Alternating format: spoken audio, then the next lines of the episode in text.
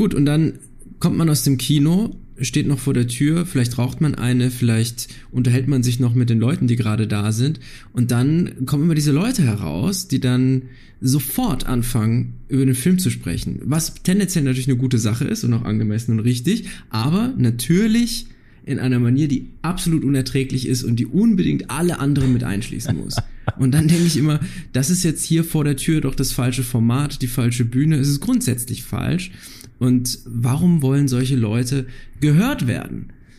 Und, und es, es muss das Werturteil her in den ersten 20 Sekunden. Möglichst, möglichst unverdaut, ein, ein Meinungssushi, genau. ganz roh serviert, noch ganz grob. Exakt, um, und ich meine ja. das ganz unironisch. Ja, ja. es also muss meine, sein. Ja, richtig. Es muss genau. sein. Also ich neige ja dazu, sofort aus dem Kino rauszustürmen, mir nicht den Abspann anzusehen und wirklich beim Rausgehen, wenn jemand mit dabei ist, sofort zu sagen, ein entsetzlicher Dreck oder ein großartiges Werk. Das ist bei mir so und ich bin genau der, der dort, glaube ich, beschrieben wurde. Ich fange dann an zu reden und höre vielleicht nicht mehr auf. Und da ich eigentlich nicht mehr aufhören kann, hat sich das dann ganz gut ergeben, dass ich das weiter therapieren kann vor einer Kamera und dann bei YouTube ausleben kann. Sehr Fantastische, sehr, ja, sehr Schmidt, gute Selbstanalyse. Ganz genau. Sie machen ja aber schon den richtigen Unterschied, denn sie wissen ja, wovon sie sprechen. Und Ach so. Richtig, genau. Ja, das ist natürlich dann erbaulich, wenn man so jemanden hat. Aber es gibt ja natürlich auch noch die Kategorie von Leuten, die einfach nur rauskommt, um rausgekommen zu sein und etwas zu sagen. und wir sind ganz arg froh, dass sie nicht zu dieser Kategorie gehören, sondern natürlich ganz genau wissen, was sie machen. Exakt, liebe Fugis, denn heute wollen wir uns einer neuen Bruchstelle widmen und zwar der Bruchstelle der Unterhaltung, besser gesagt der Film- und Fernsehunterhaltung. Und dafür haben wir uns einen Experten, wenn nicht sogar den Experten eingeladen. Wolfgang M. Schmidt, er ist deutscher Filmkritiker, Web-Videoproduzent, Podcast-Moderator und Autor. Sehr, sehr schön, dass Sie da sind, Herr Schmidt. Es ist mir eine Freude. Fantastisch. Ja, wir widmen uns ja für alle Fugis, die neu dazukommen dieses Mal, wir widmen uns diese Staffel dem Thema der Kulturmaschine. Also wir fragen uns ein bisschen, wie funktioniert diese Maschine hier in Deutschland mit der Kultur? Wo kommt was rein? Was kommt eigentlich raus? Sind wir Teil der Maschine? Sind wir ein kleines Zahnrad oder können wir einfach nur aufs Gaspedal treten? Ja, wir wollen uns so ein paar verschiedene Bruchstellen und Risse anschauen, was es mit der Kultur auf sich hat und welche Rolle die eigentlich auch im Alltag spielt, in so kleinen Momenten und kleinen Bruchstellen. Wer Herr Schmidt noch nicht kennt, kann oder muss sich fast seinen YouTube-Kanal Die Filmanalyse anschauen. Ähm, seit über zehn Jahren ähm, gibt es da messerscharfe Analysen und sehr, sehr erhellende Gedanken zu großen Popkulturklassikern und ab und zu so ein bisschen den, den B-Seiten des Kinos. Wunderbar, fantastisch, dass Sie da sind. Und da würde ich sagen, lasst uns doch gemeinsam direkt mal reinstarten. Ladies and Gentlemen, es ist hoffnungslos, aber nicht ernst. Sünden, Laster, Sinnkrisen und Verfehlungen sind das Krakelle unseres Selbstbildes. Was tun mit den Rissen, die der Alltag in unsere Wunschbiografie zieht? Dem Unerwarteten, den Fauxpas und Fehler, die wir machen. Wir vergolden die Bruchstellen des Lebens mit Kultur und Kitsch, Philosophie und Pop, Hochmut und Humor. Wo das Schmutzige und das Heilige sich küssen, finden wir das Fugengold. Wir wollen uns ja heute ein bisschen über die Unterhaltung unterhalten. Und zwar, wir machen das ja immer hier im Fugengold. Wir servieren erstmal als Amüsgöl so ein bisschen eine, eine Art-Definition. Wir umreißen grob, worum soll es denn heute gehen. Ähm, und wenn wir uns über Unterhaltung unterhalten, ist natürlich die Frage, welche Rolle spielt es heute und was gehört irgendwie noch dazu? Also klar, Handlung, Veranstaltung, Aktivität, um ein Publikum zu unterhalten. Und ich finde, das Publikum ist der erste spannende Punkt, weil da hat sich, glaube ich, sehr, sehr viel getan, auch durch die Digitalisierung und durch Social Media. Sie haben ja, Herr Schmidt, gerade ein Buch dazu geschrieben, das kam dieses Jahr raus mit dem Titel Influencer. Und da geht es ja auch so ein bisschen um Social Media und wie sich vielleicht auch ja dieses imaginäre Publikum plötzlich verhält. Also die Anwesenheit eines Publikums ist ja ein entscheidender Faktor. Das kann eine passive Rolle sein, Oper, Fernsehshow, Kino eben, oder eine aktive Rolle, wie klassischerweise eigentlich im Spielen. Ähm, hat sich Ihre Wahrnehmung, als Sie so eingetaucht sind in diese Influencer-Welt zum Thema Publikum verändert? Ein bisschen, denn man hat es ja zum einen mit so einem anonymen Schwarm zu tun, der wird dann vor allem ganz offensichtlich, wenn wir es mit Shitstorms zu tun haben, aber das sind doch eher die Ausnahmefälle. Ich finde, wir reden viel zu viel über Shitstorms. Es ist doch etwas ganz anderes eigentlich präsent, nämlich was wir erleben ist, dass es diese Schwarmformationen meistens gar nicht gibt, sondern dass wir eigentlich ein riesengroßes Publikum haben, das aber völlig vereinzelt ist in sich des Isolierens isoliert ist, das also nicht vergleichbar ist mit dem Publikum, das in einem Kinosaal sitzt, was auch schon Vereinzelung meint, aber doch so ein gemeinsames Lachen ermöglicht, was äh, viel stärker nochmal zusammengeschweißt ist, vielleicht in der Oper, wo man sich auch eher kennt, äh, wo man im Foyer sich begegnet, äh, Pausengespräche führt, das ist nochmal eine andere Sache, bis hin dann zu einem Publikum, das wir aus dem Sport kennen, in Form von Fans, also dass da eine Gemeinschaft auftaucht. Das aber ja. ist etwas, ja. was in den sozialen Medien eigentlich nicht da ist, sondern es gibt eine direkte Ansprache des Stars, des Webprominenten, des Influencers an den Einzelnen zu Hause. Also es ist ein Dialog, ja, fast könnte man sagen, auf Augenhöhe, zumindest wird das suggeriert. In Wahrheit ist es so. natürlich vollkommen anders. Es scheint so, aber es gibt so eine äh, schöne Formulierung von einer Managerin von ähm, einer chinesischen Influencerin, äh, nämlich in China ist das Influencer-Marketing noch viel größer als hier. Und die sagte einmal, zu den Stars muss man um 60 Prozent den Kopf heben, um zu ihnen aufzuschauen. Bei den Influencern nur 15 Prozent, ja, also die sind einem sehr viel näher. Und das ist, glaube ich, sehr gut das Ganze charakterisiert. Und da erlebt man also ein Publikum, das direkt angesprochen werden will. Und wenn es direkt angesprochen wird, dann ist es in der Regel auch bereit, Geld auszugeben, was ja für Influencer sehr wichtig ist, dass in den Webshops gekauft wird, dass die Rabattcodes eingelöst werden. Das ist sehr, sehr entscheidend, weil nur das wirklich dann auch Geld bringt. Und deswegen suggeriert man immer diese extreme Nähe, hat zum Teil ja sogar Leute angestellt, die nur den ganzen Tag Likes dalassen, Kommentare schreiben, auf Nachrichten antworten, ja. um immer wieder dieses Gefühl herzustellen, ich bin eigentlich nur für dich da. Während man eher auf der großen Bühne nach dem äh, Motto steht, seid umschlungen, Millionen. Und das ist aber etwas ganz anderes hier, wenngleich man natürlich auch sagt von großen Stars, dass wenn sie auftreten, es schaffen, diese unmittelbare Nähe herzustellen, obwohl sie dort in einer anonymen Halle vor Tausenden auftreten. Mhm. Ich habe es auch mal erlebt, als wir noch keine Pandemie hatten, als ich bei einem, einem Share-Konzert in Köln war, dass Share diese Aura besitzt und auch es schafft, tatsächlich den Einzelnen zu adressieren, äh, so dass er sich angesprochen fühlt. Das finde ich einen sehr, sehr interessanten Aspekt, denn ich habe mich immer gefragt, diese Darstellungen in Social Media, die einerseits der Unterhaltung dienen, also beispielsweise, wenn man an die ganzen Let's Player denkt, also in diesen Gaming-Bereich, der mhm. nochmal ein ganz eigener Kosmos ist, ne? Ja. Und da ist es tatsächlich so, dass ja Affektion eine riesige Rolle spielt. Und ich glaube, man tritt zu kurz, wenn man den Rezipienten unterstellt oder unterstellen würde, dass sie diese Affektion nicht kaufen oder nicht, nicht vielleicht auf der anderen Seite sogar, dass sie darum wissen. Ich glaube, dass wir alle um diese Affektion wissen und dass Instagram das Medium ist, das uns erlaubt, diese affektive Beteiligung einfach offen zu zeigen. Und das, finde ich, unterscheidet dann eben auch einen Influencer und seine Peer Group, sage ich jetzt einfach mal, von einem Fan. Ich finde das Beispiel, was Sie genannt haben, sehr schön, denn der Star auf der Bühne, wie Sie gesagt haben, schafft es tatsächlich so eine Nähe herzustellen.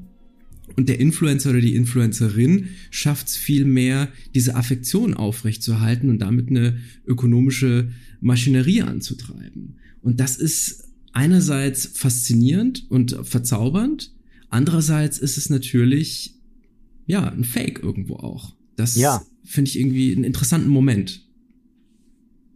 In der Tat, das ist eine ganz, ganz faszinierende Konstellation, weil man immer wieder sich natürlich fragt, warum ist das eigentlich so wichtig? Und ich glaube, wenn wir von einem isolierten Publikum sprechen, müssen wir auch von einem einsamen Publikum sprechen. Mhm. Ich glaube, dass die Einsamkeit sehr groß ist bei den Leuten, die den Influencern folgen, aber sie ist auch recht groß bei den Influencern selbst. Ja, es gibt mhm. diese Familieninfluencer, Bibi gehört ja jetzt inzwischen auch dazu, mhm. aber es gibt doch sehr viele viele Influencer, gerade so in Berlin Mitte, die sehr einsam sind und die eigentlich diese Community brauchen, um eine Anerkennung auch zu bekommen. Es geht also nicht nur um das Geld, sondern es geht auch um diese Form der Anerkennung, die man haben will.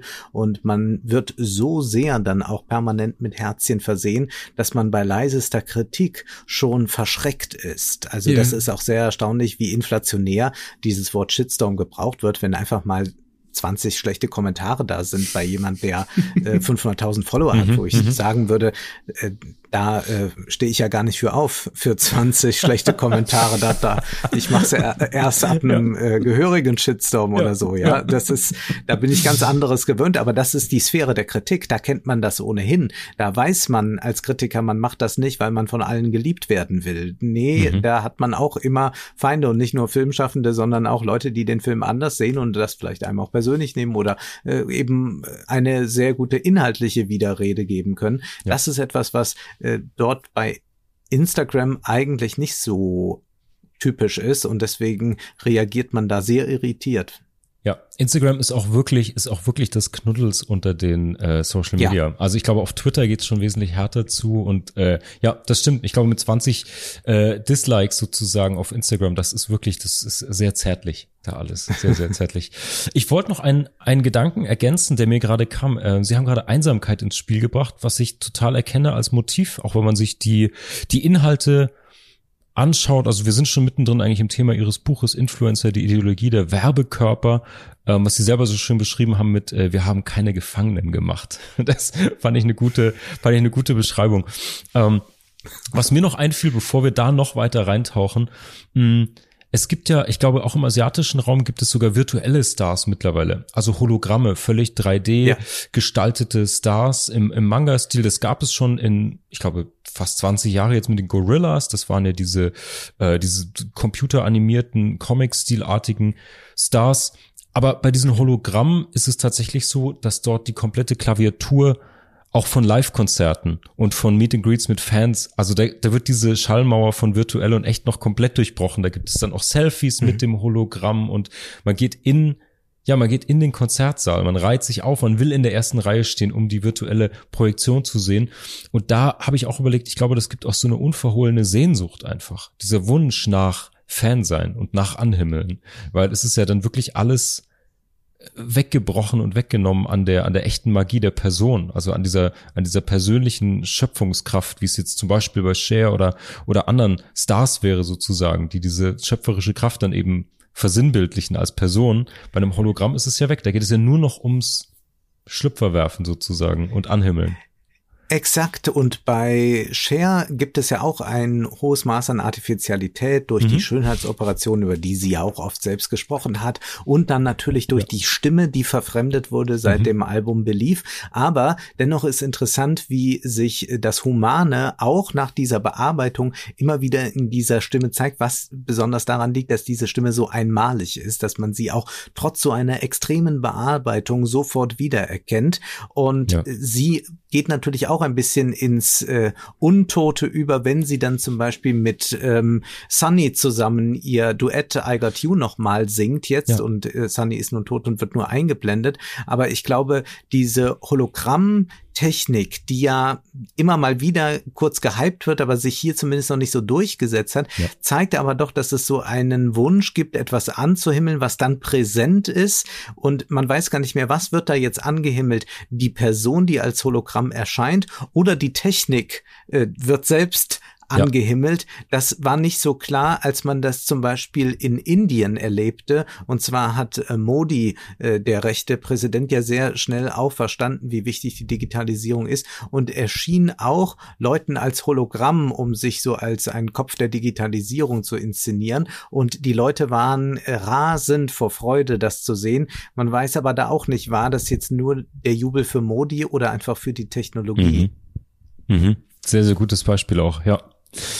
Hierat, Herr Schmidt, lassen Sie uns doch kurz in dieser, in dieser, in diesem Riss, in dieser Unterbruchstelle bleiben und auch bei Ihrem Buch bleiben, weil ich glaube, einer der, der Vorwürfe ist ja, dass die Themen, die von Influencern produziert werden, das was an Content produziert wird sozusagen, ähm, konsumistischer Schund, wenn ich Sie zitieren darf, in großen Teilen eigentlich ist. Das heißt, es geht ja nicht nur darum, sich die Bühne zu bauen und dieses Spiel zwischen Fan und, und Star oder Sternchen, sondern es geht ja vor allen Dingen um die, um die Inhalte. Und zum einen fand ich es hochinteressant, dass sie Influencer-Prototypen aus dem Kino zitiert haben. Äh, mein absolutes Favoriten-Highlight für alle, die es nicht gehört haben, ist die Morning Routine von Patrick Bateman aus American Psycho. ich liebe diesen Film, es ist fantastisch. Wunderbar. Ja, ja, die Morning Routine fand ich extrem gut. Mich würde total interessieren, wie war es denn für Sie? Sie haben sich ja in die, in die Schuhe eines Influencers begeben, so ein bisschen. Die haben ja nicht nur recherchiert, sondern die waren ja auch selbst, selbst hinterm Selfie-Stick sozusagen. Und mich Nein, das war nur für das Fotoshooting mit meinem Co-Autor, okay. mit Ole Nümann zusammen. Da hatte der Fotograf in Frankfurt dann gesagt, es sei doch ganz schön, wenn wir vielleicht irgendwas ja, mitbringen, was das Influencer-Thema aufgreift, dass man nicht diese trockenen Autorenfotos hat. Da kommt ja. man immer bedeutungsschwer in die Ferne. Und wir haben dann gesagt, also wir brauchen ein, äh, ein Selfie-Stick, hatten aber äh, gar keinen, mussten dann erstmal so einen Stick bestellen Gott und haben dann mitgebracht nach Frankfurt und es war sehr kalt und dort haben wir das gemacht. Aber es war eher so, dass wir uns als Follower äh, eine Weile gefühlt haben. Also mhm. Ole Nümann und ich haben uns dann schon Ende 2019 entschlossen, das müsste eigentlich ein Buch geben und das ist dann aber auch sehr schnell so zustande gekommen, dass äh, wir einen Kontakt zum Surkamp Verlag hatten und die waren begeistert davon, so dass wir im April 2020 angefangen haben, uns mit den Influencern dann ganz intensiv auseinanderzusetzen. Und das bedeutete täglich sich diesen Content reinzuziehen, das heißt auf YouTube Instagram und TikTok zu sein. Das waren oh, die Plattformen. Oh, ja. Nebenbei haben wir natürlich viel gelesen, auch über Marketing relativ viel gelesen. Es gibt ja doch viele Plattformen, die sich damit auseinandersetzen, Podcasts dazu, all das. Aber wir waren uns doch einig, man muss es erfahren und das Tolle ist, wenn man das tut, ist, dass man diese Alltäglichkeit auch der Nutzung erfährt. Denn wenn man punktuell auf Phänomene draufblickt, dann kann man das eigentlich nicht so erfassen, ja. Mhm. Das ist nämlich dann immer noch dieser Blick, den man hat. Ich äh, schaue mir jetzt was an, irgendein Clip, wie ich mir einen Spielfilm ansehe, im Kino oder so. Mhm. Oder ich lese mir einen Post durch, wie ich mir einen Artikel durchlese oder so. Aber man muss einfach verstehen, wie ist das, wenn man zwei, drei vier Stunden auf dieser Plattform verbringt, denn das tun ja die meisten Leute, und scrollt und klickt hin und her und ach, das ist aber auch interessant. Mit wem hat der denn da ein Selfie gemacht? Ach, dann klicke ich mal auf das Profil von dem. Ach, der hat gerade ein neues Reel hochgeladen. Und wenn man das immer so weiter durchspielt, dann bekommt man ein Gefühl dafür, was dort eigentlich passiert und dann fällt einem etwas auf, nämlich etwas, was einem gar nicht auffallen kann, wenn man nur selten dort ist. Es ist irgendwie eine große Homogenität da zu mhm. erleben. Mhm. Es ist gar nicht so, dass man große Ereignisse hat. Diese Ereignisse, die finden nur mal ein bisschen im Boulevard statt oder vielleicht auch mal darüber hinaus, wenn es irgendeinen Shitstorm gibt, wenn irgendein Influencer was angestellt hat oder so. Ja. Aber in der Regel erlebt man einfach das Normale dort und das Alltägliche, was dort als Show inszeniert wird. Und wenn man dann äh, manchen Influencern, ja, die wir dann abonniert haben, täglich folgt und man denkt, oh Gott, jetzt wird gleich schon wieder dieser Brei angerührt. Jetzt heißt es gleich wieder Me-Time. Jetzt wird gleich wieder das Zimmer aufgeräumt. Und das sind dann auch immer solche Aufräumaktionen, wo man denkt, gut, da liegen jetzt äh, äh, drei Zeitschriften quer auf dem Tisch und dann werden die geordnet und sagt man hier, man präsentiert immer so vorher, nachher. Also diese ganzen Dinge. Und wenn man diesen Wahnsinn aber dann auf Dauer mitbekommt, dann bekommt man, glaube ich, ein ganz gutes Gefühl dafür, wie man ja auch sonst äh, bei so bei so Langzeitbetrachtungen schon eine Weile dabei bleiben muss. Ja. Also sonst ist es ein bisschen wie der Landgang beim äh, Traumschiff. Ja, man ist zwar an einem fernen Ort, sieht aber eigentlich nichts, weil man sich mal nur zwei Stunden darum führen lässt. Ja, sehr sehr gut. Ähm, schön schön beschrieben. Ähm und naja, mit Sehen sind wir ja auch schon fast beim Motto ihres, ihres YouTube-Kanals. Ähm, sehen und schauen. Vielleicht wollen Sie kurz den, den Fugis, den Hörern unseres Podcasts ihren, ich will jetzt nicht Catchphrase sagen, aber das Leitmotiv sozusagen Ihres, Ihres ähm, Filmanalyse-Kanals kurz näher bringen und erklären. Weil ich glaube, das lässt sich auch sehr, sehr gut auf das Thema Social Media anwenden. Und das Schöne ist, man kann das jetzt sehr bedeutungsschwer aufladen und anfangs war das einfach wie so häufig bei solchen Dingen so eine fixe Idee, die sich dann etabliert hat. Und zwar war das so, dass ich diesen Kanal 2011 startete und eigentlich war auch so die Analyse dann die erste und zweite fertig, um das mal zu drehen, um das mal zu probieren. Das war damals eine Analyse zu Avatar und zu Scream Teil 4, den ich sehr mag, ähm, äh, von Wes Craven. Und dann war das so, dass ich damit eigentlich durch war und damals las ich noch vom Teleprompter ab und dachte, ja, irgendwie müsste das enden und es wäre eigentlich gut, wenn man so einen Satz hätte, mit dem das endet. Und dann fiel mir das ein, äh, dass äh, ein äh, Satz fällt in einem Tarkovsky-Film, wir schauen nur, aber wir sehen nicht. Und das steht auch, glaube ich, nochmal auf so einer DVD-Hülle dann drauf. Und das hat mir eigentlich gut gefallen und dann dachte ich auch, das passt ganz schön. Und damit könnte man das abschließen, weil ich ja wusste, dass es ja äh, schon immer mal wieder Sendungen gab, die mit einem Satz enden, also mhm. mhm. beim literarischen Quartett war das, wir sehen betroffen den Vorhang zu und alle Fragen offen. Äh, es muss ja nicht immer ein Zitat sein. Ich ja. weiß noch, es gab diese herrliche Sendung Vorsicht Friedmann beim Hessenfernsehen. Das war die, die beste Show von ihm. Da saß er immer mit drei, vier Politikern dort eng zusammen. Äh, man schwitzte, man schrie, man brüllte. Und das Tolle an Friedmann war, er stellte eine Frage, die äh, die, es waren aber nur noch wenige Sekunden Zeit da. Äh, der Politiker fing an zu antworten und Friedmann drehte sich in die Kamera und sagte, die Zeit, siehst um. Und es endete immer so und das fand ich auch sehr großartig.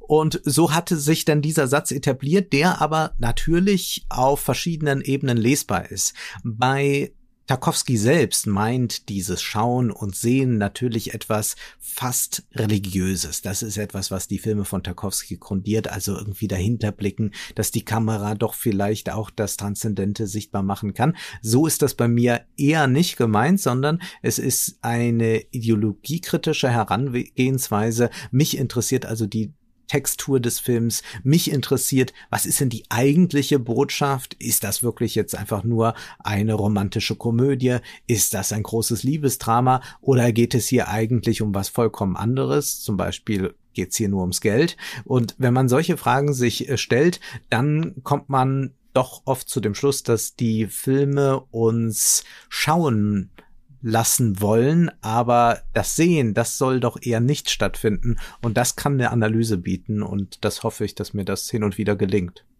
Absolut. Also die Videos, die ich gesehen habe, haben mich tatsächlich sehr begeistert und ich finde, das, was Sie sagen, ist dahingehend interessant. Ich glaube, dass viele Kinobesucher, viele Filmegucker und auch viele Netflixer, wenn man sie so nennen kann, schauen den Film Mhm. Also die beschäftigen sich tatsächlich hauptsächlich mit der Oberfläche und mit den einfachen Narrativen, die sie kennen. Und das sage ich jetzt nicht in einer wertenden, despektierlichen Weise, von wegen, das sind ja alles Holzköpfe, die da vor den Monitoren sitzen und eigentlich braucht man Literaturwissenschaftler, die, die uns das erklären können, sondern ich meine, dass es eben, ja, das ist, was vielleicht in der Musik als E und U-Musik unterschieden wird. Das macht jetzt natürlich nochmal ein ganz eigenes Fass auf. Ja. Ähm, aber ich möchte es mal so ein bisschen anzitieren, denn ich glaube, in der Summe, wenn es um Unterhaltung geht, ist ein Film per se Unterhaltung. Und ich dachte das vorhin schon, als wir über die Influencer gesprochen haben. Auch die Influencer und Influencerinnen sind per se erstmal Unterhaltung. Und ich finde, manchmal steckt da etwas von mythischen Erzählungen drin. Also als ob man, wenn man in 100 Jahren zurückgeht, so eine kleine Kulturgeschichte der Influencer schreiben könnte. Denn es ist doch erstaunlich, wenn wir uns heute mythologische Erzählungen angucken, können wir uns sofort damit identifizieren. obwohl ich kein Herkules bin, obwohl ich kein muskelbeladener Holzkopf bin, kann ich mich trotzdem mit Herkules und seiner Story identifizieren. Und das kann ich eben bei Influencern auch. Und das kann ich natürlich auch bei Filmen. Allerdings, und ich glaube, das ist ganz besonders wichtig, bleibt diese Betrachtung immer auf der emotionalen Ebene erstmal und sie geht selten in die analytische über. Deswegen finde ich diesen Ansatz, ideologiekritisch mhm. heranzugehen, auch besonders spannend. Sie haben ja auch ein Video, in dem sie oder verschiedene, viele Videos, aber das Herr der Ringe Video ist mir tatsächlich hängen geblieben. Da nehmen sie die Kritik ähm, an einem vermeintlichen Rassismus im Herr der Ringe auseinander. Und äh, das fand ich sehr, sehr treffend. Und das meine ich damit. Also oft wird nur gesehen, hm, schwarz-weiß, okay. Und dann gibt's irgendwelche einfachen Beobachtungen und damit ist die Sache dann geritzt und schon kann man sich, ja, kann man sich seinen Shitstorm bauen, wenn man so will. Ja. Und ich glaube, dass wir, wenn wir über Unterhaltung sprechen, dass wir dann immer einerseits die Praxisform bedenken müssen und dann eben auch das subjektive Gefühl und das Phänomen des, der Unterhaltung selbst, das ja erst überhaupt durch Emotionalisierung entsteht und das auch irgendwie eine Form von Kommunikation ist. Also das wollte ich nochmal einfach so an den Rändern mal mitgeben. Vielleicht können wir das im weiteren Verlauf unseres Gesprächs ein bisschen mitdenken oder nochmal darauf verweisen. Ganz genau, ja. Und das würde ja bedeuten, dass wir die Unterhaltung in anderer Weise ernst nehmen müssen, als das gemeinhin geschieht. Denn man sagt ja dann gerne, es ist nur Unterhaltung oder ja, wir wollen jetzt aber auch nicht so tief nachgraben. Das sagt man jetzt nicht bei Faust 2 oder das sagt man nicht äh, bei einem Thomas Mann Roman. Da sagt man, oh, da sind wir aber noch gar nicht in die Tiefe gegangen, wenn man mhm. darüber gesprochen hat. Mhm. Da würde man ja nicht einfach sagen, ach, das war wieder ein richtig schönes, spannendes Buch. Ja, da würde ja. jeder sagen, ja, wie? Also das ist jetzt das Einzige, was du zu Thomas Mann zu sagen weißt. Äh, während man bei einem Unterhaltungsfilm, also bei einer Komödie mit Demi Moore oder wem auch immer vollkommen äh, zufrieden ist, wenn jemand sagt, ja, war ein richtig schöner, spannender Film oder mhm. sehr mhm. witzig. Und das ist, glaube ich, etwas, was äh, kulturell sehr eintrainiert wurde, was man auch tatsächlich ja nicht so lernt oder dass es auch äh, nicht so klar ist, dass natürlich unsere Alltagskulturgegenstände oder unsere Alltagskultur in gewisser Weise äh, genauso analysierbar ist, wie mhm. die andere Kultur es auch ist, also die Hochkultur. Mhm. Äh, während man vielleicht bei der Hochkultur nochmal anderes Rüstzeug braucht, also man muss vielleicht Partituren lesen können oder so, mhm. ist das bei der Alltagskultur nicht nötig, aber man muss dafür anderes verstehen können. Also man muss, um irgendeine Comicserie zu verstehen oder irgendein kulturelles Produkt, den Zauberwürfel oder was auch immer, muss man äh, die Zeit kennen, in der das Produkt entstanden ist. Man muss vielleicht was über die Produktionsbedingungen wissen, muss wissen, welche äh, Zielgruppe soll damit adressiert werden, welche wird damit eigentlich adressiert mhm. und warum ist das gerade erfolgreich und das andere nicht. Und das ist etwas, was mich immer sehr fasziniert, dass ich eigentlich wissen will, warum ist etwas erfolgreich, beziehungsweise möchte zumindest äh, erkennen, warum irgendwas jetzt gerade so funktioniert oder vielleicht etwas anderes nicht, woran das scheitert oder welcher Nerv da getroffen wird. Und das geht, glaube ich, ganz stark über die Unterhaltungskultur. Da ist die Hochkultur Kultur nicht so sehr äh, brauchbar, weil die idiosynkratischer sein kann mhm. im mhm. positiven Sinne. Also dass mhm. sich da äh, wirklich jemand rausnimmt, in den Elfenbeinturm begibt und dort etwas verfasst, was äh, bei einem Film zum Beispiel gar nicht möglich ist. Oder wenn man sich Werbespots ansieht, dann äh, versuchen die auch etwas ähm, zum Beispiel in mir zu wecken, was vielleicht gar nicht da ist. Das ist ja auch etwas, was der Film immer wieder schaffen muss. Es geht nicht nur, auch wenn das diese ganzen ähm, Studios leider leider kaum noch verstehen und deshalb nur noch Fortsetzung produzieren. Es geht nicht nur darum, einfach nur das Bedürfnis wieder und wieder zu befriedigen, sondern man muss auch neue Bedürfnisse kreieren. Also wenn irgendjemand auftritt äh, auf der Leinwand, äh, dann muss das nicht immer schon gleich dem Schema entsprechen, sondern man kann auch einen neuen Typus auf der Leinwand kreieren. Also um mal ein jüngeres Beispiel zu nehmen, Timothée Chalamet. Ich glaube nicht, dass man, wenn man jetzt eine Umfrage gemacht hätte unter Zuschauern, welchen Typ Mann würdet ihr gerne mal sehen? was macht euch an oder, oder was, was fasziniert euch? Dann mhm. wären da ganz viele gekommen, die dann jetzt gerade schon en vogue waren. Weiß ich nicht, äh, Robert Pattinson oder so, irgendwas aus der, aus der, aus der Populärkino-Ecke. Aber mhm. es hätte wohl niemand jetzt, äh, jetzt jemanden wie Timothée Chalamet sich gewünscht, aber der erscheint dann nun, man etabliert den und merkt plötzlich, ah, das funktioniert. Das funktioniert sicherlich auch, weil wir eine gewisse Verschiebung haben. Der moderne Mann, der neue Mann, diese ganzen Diskurse und die äh, haben auch sicherlich äh, in dieser Hinsicht das äh, Männlichkeitsbild nochmal äh, mhm. aufgefächert dort. Aber ich glaube, dass dieser Typus dann und auch dieser Typus dann als ein begehrenswerter Typus ganz klar auch geschaffen wurde vom Kino. Ja, unbedingt. Abs ja. Absolut. Ich glaube, da sind wir auch so ein bisschen wieder bei diesem Thema, das äh, Leben imitiert die Kunst. Also ich mag das immer sehr, sehr gerne, diese kleinen mhm. Anekdoten, ähm, ein Film, über den Sie auch sprachen, Interstellar, finde ich immer ist ein tolles Beispiel, die mit dem, mit diesem riesen Hollywood-Budget Renderings von einem schwarzen Loch eigentlich nur für die CGI-Effekte äh, produziert haben und programmiert haben, der mittlerweile für die Lehre verwendet wird. Ich glaube am MIT, ich weiß nicht mehr, welche Hochschule es war, aber Ach, die, ja. die praktisch mit diesem, mit diesem Film-Rendering jetzt wirklich arbeiten können, wissenschaftlich und eben dort neue Berechnungen anstellen, was ja halt, weil der Film halt wahrscheinlich irgendwie eine halbe Million Dollar übrig hatte oder so dafür und die Fördergelder wahrscheinlich keine Ahnung, ein Zehntel sind davon oder so. Ja, ich finde diese Momente immer total schön. Und ich würde gerne die Fugis noch kurz mitnehmen, weil das ist so ein kleines ein Motiv, das wir schon ein, zwei Mal hatten in dieser Staffel der Kulturmaschine, wenn es um Narrative geht. Und Hira, du kannst gerne mit einspringen, wenn es so ein bisschen um die, um die historische Seite davon geht. Ja. Aber wir haben ja auch schon oft über diesen Kern von Unterhaltung gesprochen, den Herr Schmidt auch gerade zitiert hat. Also natürlich können wir irgendwie eine Binge-Watch-Fressattacke haben und irgendwie drei Staffeln in der, in der Nachtschicht reinziehen.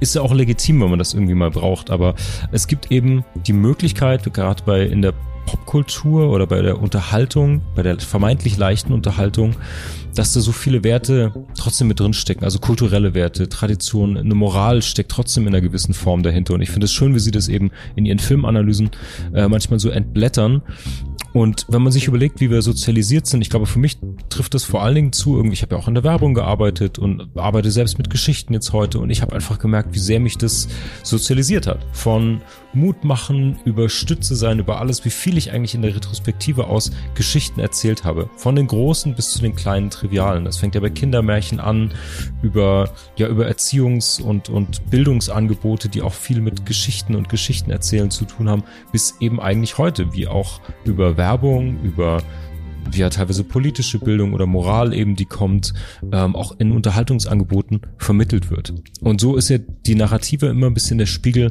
unserer Zeit oder auch Lösungsangebote. Ich denke immer an Sachen wie Black Mirror oder Death of Robots, zu dem wir in der letzten Folge sprachen, Hirat.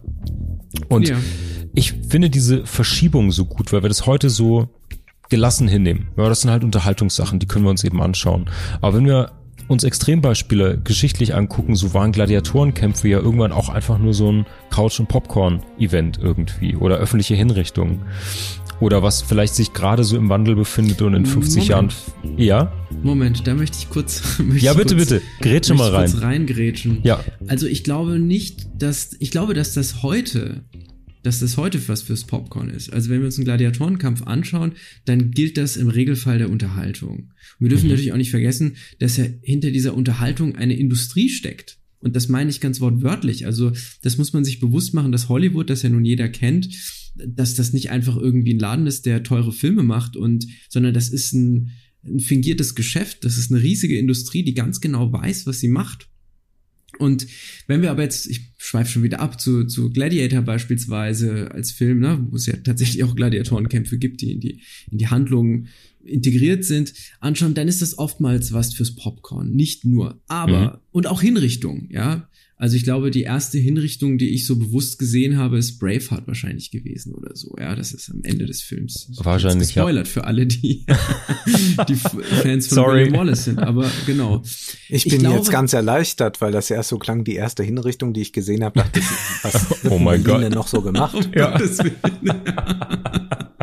ja, bei meinem Namen könnte man da alles Mögliche denken. Ne? Das Stimmt. Ach so. ja, genau. Nein, natürlich. Also ich glaube, dass in dieser, dieser Hinrichtungsaspekt, zumindest historisch, insofern besonders interessant ist, weil er dem Publikum oder den Beobachtern, sage ich jetzt einfach mal, immer die Möglichkeit gibt, sich dazu zu verhalten. Also man könnte sagen, die, also klassischerweise könnte man jetzt die französische Revolution und den Terror der Jakobiner heranziehen und sagen, naja, also diese ganzen Massenexekutionen, die da stattgefunden haben, die haben mitunter dafür gesorgt, dass dieser Terror einfach zugrunde gegangen ist irgendwann. Also es gibt die Möglichkeit zu aufzubegehren gegen diesen gegen diesen Akt. Das machen wir heute nicht. Also heute werden ja Todesurteile nur im kleinen Kreis öffentlich gemacht. Also ich weiß jetzt nicht, wie das in, in anderen Ländern genau abläuft. Ich, in den Staaten gibt es ja dann die Möglichkeit, dass dann die Familie dann noch dabei ist und so weiter. Mhm, mhm, unter bestimmten Umständen zumindest. Also die genauen Details weiß ich nicht, aber das wird jetzt nicht im Fernsehen gezeigt, ne? Oder irgendwie live gestreamt oder so.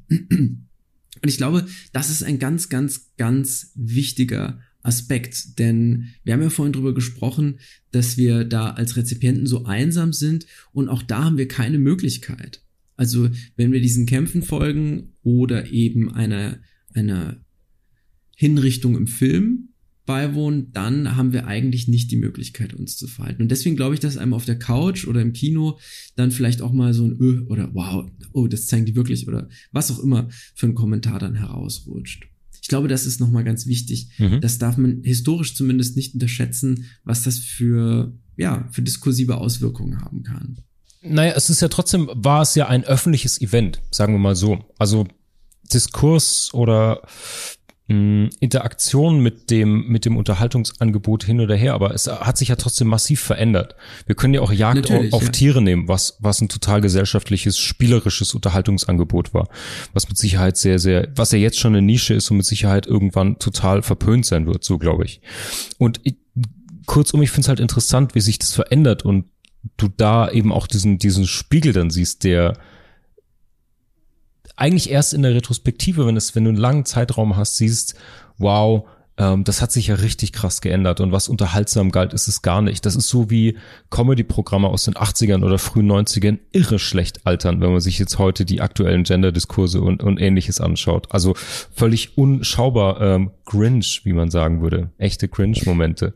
Ja. Ja. Aber ja, makabererweise könnte man ja tatsächlich sagen, und ich glaube, damit liegt man nicht falsch, natürlich ist so eine Hinrichtung auch Unterhaltung. Also historisch zumindest. Mhm. Und das ist, glaube ich, ein wichtiger Aspekt, denn es ist eine ästhetische Erfahrung. Vielleicht sogar eine der heftigsten ästhetischen Erfahrungen, die man machen kann. Denn, naja, was habe ich denn von einer ästhetischen Erfahrung beispielsweise im Film? Ich habe eine, eine Form von Erregung, ich habe eine Form von Erhellung, ich verstehe vielleicht was und ich habe eine Form von, also ich scheue immer den Begriff der Identifikation, das finde ich irgendwie sehr psychologisch, aber mhm. man kann nachvollziehen, man kann mitgehen, ja. Und äh, ich meine damit nicht nur so technische Sachen wie Suspension of Disbelief oder sowas, sondern man kann tatsächlich ganz subjektiv einfach sich irgendwie, kann äh, irgendwie da mitgehen. Und ich finde auch, wenn man mit Menschen spricht, die, wenn man die fragt, warum fandst du denn den Film so toll, dann fangen die oft mit den, mit den Figuren an. Ich finde das so toll, wie Batman das und das macht. Ich finde das so klasse, wie Woody mhm. Allen auftritt und so weiter. Und ich glaube, dass da immer so ein, so ein subjektiver Moment hinten dran steht. Und ich glaube auch, dass der was mit der ästhetischen Erfahrung zu tun hat. Denn wenn Batman irgendwie Sandalen anhätte und ein T-Shirt. Ja gut, vielleicht wäre das schon wieder so überspitzt, dass es funktionieren würde inzwischen. In der Postmoderne ist das ja jetzt nur wirklich möglich, aber in den 80ern eigentlich unvorstellbar beispielsweise. Oder wenn man bisschen zurückgeht in die, in die Comic-Zeit, in den 60ern oder so, dann hm, funktioniert das vielleicht nicht. Ich wollte nur sagen, also am Ende ist es ein Erfahrungsraum, der auch ästhetisch geprägt ist. Und das ist vielleicht bei einer Hinrichtung oder bei einem Gladiatorenkampf oder sonst was natürlich spannend. Vielleicht ist das wie Fußball, aber das ist Fußball möglich. ich mich leider nicht aus. Wir haben ja zum Beispiel auch noch den Stierkampf, der ist ja nicht verschwunden. Den Richtig, gibt es noch, der wird noch äh, praktiziert, der auch äh, relativ brutal ist, wenn man äh, sich das mal vergegenwärtigt, was dort eigentlich geschieht. Mhm. Und äh, das ist sicherlich etwas, was äh, noch durch eine kulturelle, äh, kulturelle Prägung auch noch unter den ästhetischen Parametern Paradigmen rezipiert wird, mhm. während jetzt Leute, die nicht diese kulturelle Prägung haben und die ohnehin vielleicht äh, sich für den Tierschutz oder so stark machen, werden jetzt äh, nicht mehr ästhetisch darauf in erster Linie blicken oder vielleicht gar nicht mehr, ja. sondern mit äh, ganz anderen Fragen, nämlich das gesellschaftspolitisch betrachten, es moralisch betrachten. Und das ist ja etwas, was äh, im Kino erstmal nicht so sein muss. Also wir haben da eine gewisse Tendenz äh, dazu, dass man jetzt auch äh, sehr moralistisch im Kino sich Dinge ansieht. Ähm, mhm. aber da kann ich ja tatsächlich immer sagen, es ist Spiel, beziehungsweise das, was dort auf der Leinwand stattfindet, hat nicht so stattgefunden, sondern mhm. es ist inszeniert dafür. Es ist nicht die Wirklichkeit. Ähm, und beim, beim Stierkampf kann ich das aber nicht sagen. Der Stierkampf hat ja diese Authentifizierung allein dadurch, dass äh, der Stier oder der Torero, je nachdem, stirbt und Richtig, ja. dann, oder oder zumindest hart getroffen wird. Der Torero stirbt nicht immer, aber der kann auch hart getroffen werden. Äh, das ist also eine andere Authentifizierung, die da stattfindet. Äh, das ist eher vergleichbar vielleicht mit äh, der Pornografie. Auch da gibt es die mhm. Authentifizierung durch den Kampfshot, der, der auch entscheidend ist tatsächlich mhm. mhm. für Zuschauer. Und ich glaube, das ist äh, dann etwas, was man im fiktionalen Rahmen vielleicht noch wahrnimmt, aber mhm. man braucht diesen, diesen Wahrheitsgehalt dann dabei. Also es wäre jetzt äh, undenkbar ein Stierkampf mit irgendwelchen dressierten Stieren, die einfach äh, zur Schau das machen und der Torero mhm. macht das auch zur Schau, mhm. sondern das soll auch diese Gefahr in sich birgen. Es soll äh, das tödliche haben wir auch äh, in manchen Manegen man bewusst auf äh, das Netz und den doppelten Boden verzichtet verwendet, um ein anderes Erlebnis zu schaffen, um mhm. Nervenkitze zu schaffen. Denn man könnte ja sagen, am Trapez lässt sich ja alles genauso gut machen, wenn es unten ein Sicherheitsnetz gibt. Mhm. Es gibt gar mhm. keinen Grund, das wegzunehmen aus ästhetischen Gründen. Aber es hat nochmal dann einen anderen Grund, nämlich den äh, des Risikos, der die Faszination dafür erhöht. Ja, unbedingt, ja. Ein sehr schönes Beispiel. Natürlich der Stierkampf. Mhm. Sehr, sehr gut, sehr, sehr gut. Jetzt sind wir zwischen Unterhaltung und Ernst so ein bisschen hin und her gependelt. Und was ich sehr, sehr schön finde an der, an der Filmanalyse ihrem YouTube-Kanal ist, dass sie Unterhaltung sehr ernst nehmen. Und mich würde interessieren, ganz aus ihrer persönlichen Sicht, wie, wie kam das? Wann ist Ihnen das denn zum ersten Mal aufgefallen? Also ich kann mich auch schon ein bisschen daran erinnern, wie das bei mir war mit so Erweckungsmomenten sozusagen popkulturellen. Aber mich würde ihr, ihr ja, erste Begegnung mit dieser Ernsthaftigkeit von Unterhaltung und ihr Interesse daran interessieren. Wie wurde das geweckt? Durch einen Umweg. Zwar habe ich mich für Filme schon relativ früh interessiert, auch für sehr gute Filme von Hitchcock Bergmann, Werner Herzog, das habe ich dann vor allem so mit 12, 13, 14, 15 viel schon wow. rezipiert. Aber dann war eigentlich das Kino so ein bisschen auf Eis, beziehungsweise im Kino hatte ich das ja nicht gesehen. Das hat man im Fernsehen gesehen. Man hat hier in Koblenz ja keine Kinemathek oder so, wo man hingehen ja. kann. Das heißt, das sind alles Fernseherfahrungen. Ich war hin und wieder auch im Kino, aber wie ein normaler Jugendlicher, mal mit Freunden, mal weil irgendjemand dort Geburtstag feierte oder so. Aber es hat mich nie zum Beispiel allein ins Kino damals getrieben und jetzt liebe ich das, allein ins Kino zu gehen. Das kam alles erst nach dem äh, Abitur. Ich hatte aber vorher so ein Umweg gemacht und diesen Weg, den gibt es bei mir noch immer, aber dieser Umweg war ganz intensiv, nämlich ich habe mich eigentlich nur mit Hochkultur auseinandergesetzt. Das heißt, ich ging ins Theater, äh, in die Oper, ins Konzert und beschäftigte mich mit Literatur und hatte dadurch eine ganz andere Rezeptionsweise und da tritt man mit einer Ernsthaftigkeit dem Werk gegenüber und sagt mhm. nicht, ja, war wieder ein toller Spaß heute, mhm. Mozart Streichquartett oder so. Was nicht bedeutet, dass man nicht auch Vergnügen dabei haben kann, aber man geht doch mit einer anderen Ernsthaftigkeit an und auch diese Werke fordern einen heraus, sich mit ihnen intensiver auseinanderzusetzen, denn was ja so Kulturmanager gerne behaupten, kommen Sie, lassen Sie sich berauschen, sie werden es genießen, einmalige Klänge. Nein, das hört man natürlich alles nicht, wenn man dort wie so ein weißes Blatt Papier auftaucht. Je tiefer man sich damit beschäftigt, desto größer wird der Genuss. Und dadurch hatte ich diese Rezeptionsweise schon sehr weit internalisiert, traf jetzt auf das Kino, habe mich da auch noch erst vor allem in dem Programmkino rumgetrieben, bis ich dann sagte, ach ja, es ist ja doch ganz schön, auch mal in Gesellschaft ins Kino zu gehen. Die sehen sich jetzt aber nicht den äh, philippinischen Drei-Stunden-Film an, sondern die wollen eigentlich in diese Komödie mit Adam Sandler. Ich gehe mit, aber guck mal, ob da nicht auch was draus zu gewinnen ist. Ich muss es auf jeden Fall irgendwie anders rezipieren als alle, die um mich herum sitzen, ja. weil ich mich nicht wirklich amüsieren kann wie die anderen oder so. Also ich lache nicht gern unter meinem Niveau. Und dann habe ich aber erkannt, dass das doch sehr viel aussagt oder manchmal sagt es auch viel aus, mal zu gucken, wer sitzt rechts und links neben einem. Und yeah. dann begann anders. Und dann gab es noch mal so ein Erweckungserlebnis ganz sicher, was diese Analyse anbelangt. Und zwar, äh, als ich äh, Slavoj Žižek äh, bemerkte zum ersten Mal, ich habe äh, damals im Unikino diesen ersten Film sehen können von Sophie Fiennes, The Pervert's Guide to Ideology, mhm. äh, The Pervert's Guide to Hollywood. Und dort analysiert er Mainstream-Filme beziehungsweise Filmklassiker psychoanalytisch, ideologiekritisch und das hat mich so sehr fasziniert, ich dass da ich dachte, rein? so muss man es machen. Ist das, das ist doch auch der Film, in dem sie leben von Zizek genau, analysiert genau, wird, meine auch das, ich, ne? Ja, ja, ja auch genau. Das. Auch ganz, ganz toll die Lesart von, von äh, diesem ewig langen Kampf in dieser Back Alley. Großartig, ja, ganz, ganz fein. Äh, ich packe einen Link in die Show Notes dazu, wenn ihr, die das gerade ja. hört, euch das mal anschauen möchtet. Ja. Okay, das finde ich natürlich hoch, hochspannend. Das heißt, man kam oder sie kam aus der Rezeption der Hochkultur ähm, dann in die Popkultur rein. Naja, und ich finde eben, was sie schaffen, auch in diesen, in diesen kurzen Happen der Filmanalyse, eigentlich so einen kleinen Blick durch Schlüsselloch zu werfen oder zumindest mit dieser, wir reden hier immer von Brillen, die man sich aufsetzen kann, um, um einen neuen, einen neuen ja. Blick auf was zu gewinnen. Und ich finde, das gelingt ihnen immer extrem gut in kurzer Und Zeit. Und das ist ja in Sie leben so. In die, Sie ja, leben müssen ja, die eine Sonnenbrille Stimmt. aufziehen, um überhaupt äh, äh, das sehen zu können. Und äh, die, diese Funktion der Brille ist ja gut und äh, viele Leute glauben immer, so ein wahrhaftiges Sehen ist das ohne Brille, aber nein, man muss erst mal in irgendeiner Weise drauf blicken. Man muss auch eigentlich sehen, sich, wenn man ein Buch liest, klar machen, ich brauche eine Fragestellung, unter der ich das lese. Mhm. Also man liest nicht einfach das Buch, also dann, dann schluckt man Buchstaben und was macht man mit ihnen? Mhm. Äh, mhm. Das heißt, auch da hat man schon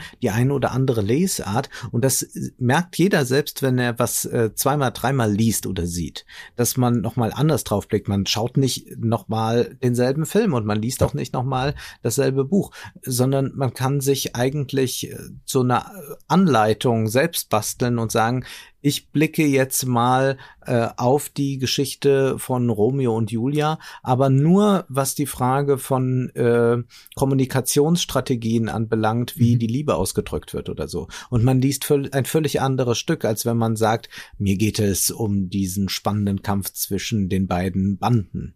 Ja. Mhm. Ja, unbedingt. Ab, absolut. Ja. Sie haben vorhin was, was oder soeben gerade was ganz Interessantes erklärt und erzählt, da kann ich ein bisschen mitgehen, denn ich habe im Studium eine ähnliche Erfahrung gemacht.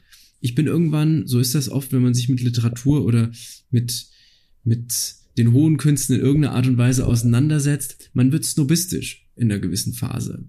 Und ich hatte diese Phase, wo ich dann tatsächlich gesagt habe, ach so, also ich gucke keine Actionfilme, sowas schaue ich mir einfach nicht an. Das ist irgendwie so unter meinem Niveau, das ist irgendwie so billig, das das ist äh, Fast Food quasi. Nicht mal das, weil Fast Food hätte ich ja sogar eine, eine, eine Neigung zu, wäre so ein Guilty Pleasure.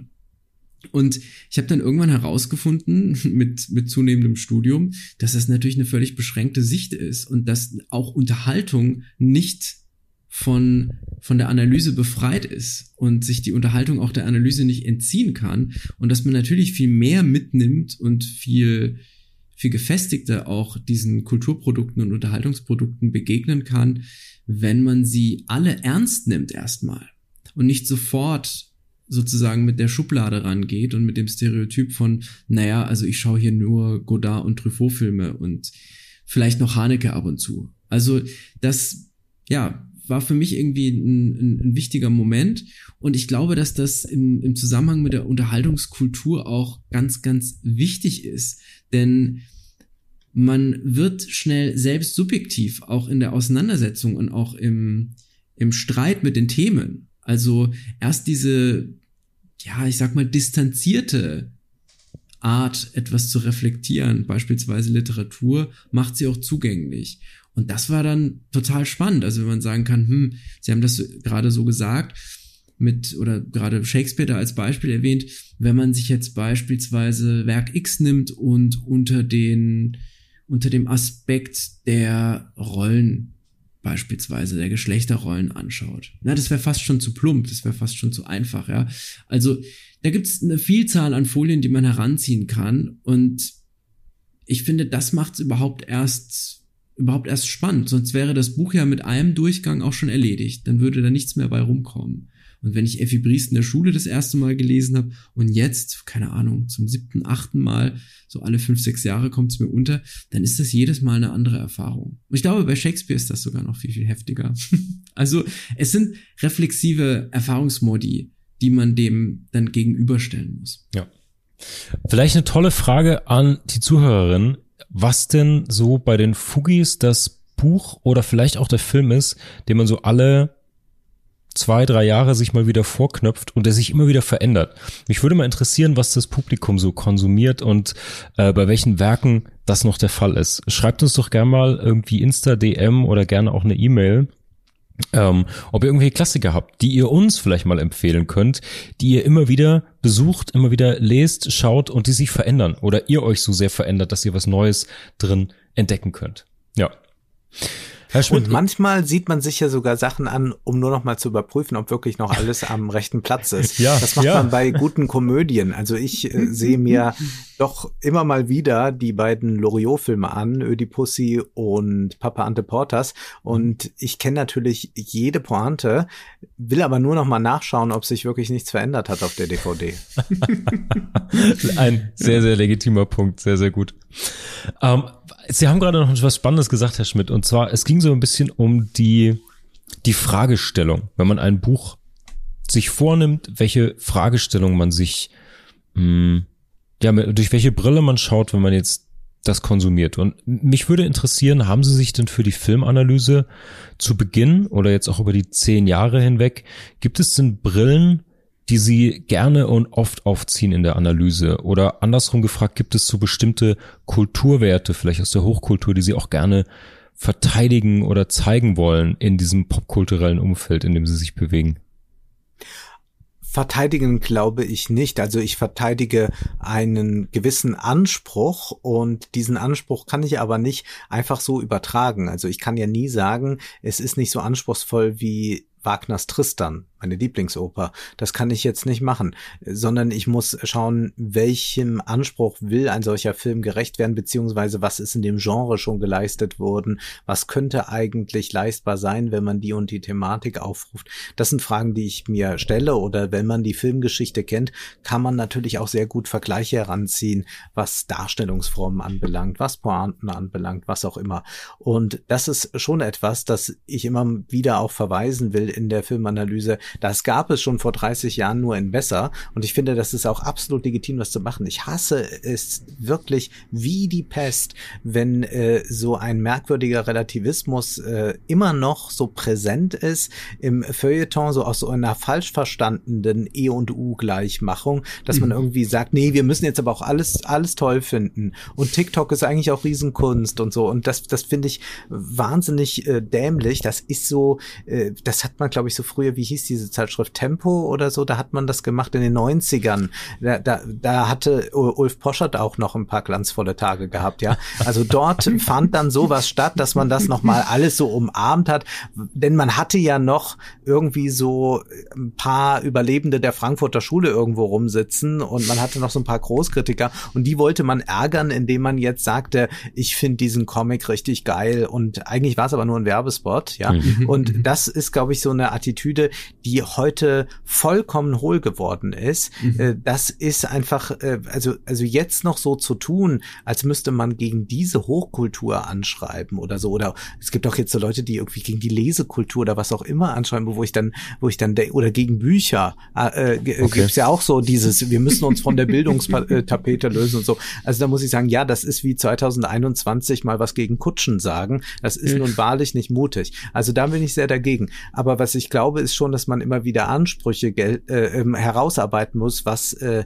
dem einem Film gelingt oder nicht gelingt. Und dann gibt es auch Brillen, die ich gerne aufsetze, auch wenn die nicht so ganz äh, starr sind. Also da hat der Optiker mir Spielraum gelassen. Ich kann also sowohl äh, psychoanalytisches mit einbringen als auch äh, die kritische Theorie, die mir besonders nahe liegt. Das bedeutet mhm. aber nicht, dass ich nicht auch mich auf aktuelle Theorie, postmoderne Theorien beziehe oder auch äh, das gerade gelesene politische Sachbuch. Das heißt, da bin ich äh, schon für einen Methodenpluralismus, um um es vornehmen auszudrücken. Mhm. Denn es ist äh, sicherlich nicht gut zu sagen, ich sehe das nur immer und einer Brille mir an, denn äh, dann schmäler ich ja auch den Film, beziehungsweise will ihn dann nur noch ähm, ja ein bisschen ausschöpfen für das, was ich gerade benötige. Mhm. Und es geht mhm. mir ja auch nicht darum, dass ich mich in irgendeiner Weise vorbereite. Also ich kann ja nicht sagen, jetzt lese ich Simone de Beauvoir und dann sehe ich mir den Film an und dann gucke ich, was in der Analyse passiert aus Lektüre und Sichtung, ja. sondern ich sehe etwas und dann vergleiche ich, ich, es mit Gelesenem, mit Gedachtem, denke es weiter und daraus entsteht die Analyse. Ich habe gerade überlegt, weil Sie das mit dem Relativismus angesprochen haben und ich habe überlegt, ob das nicht auch ein Stück weit daran liegt, dass der Raum, in dem beispielsweise ein, ein Werbeclip ernsthaft reflektiert wird, den gibt es ja so gar nicht. Den gibt es an den Universitäten und zugänglich, so richtig zugänglich allenfalls noch im Theater.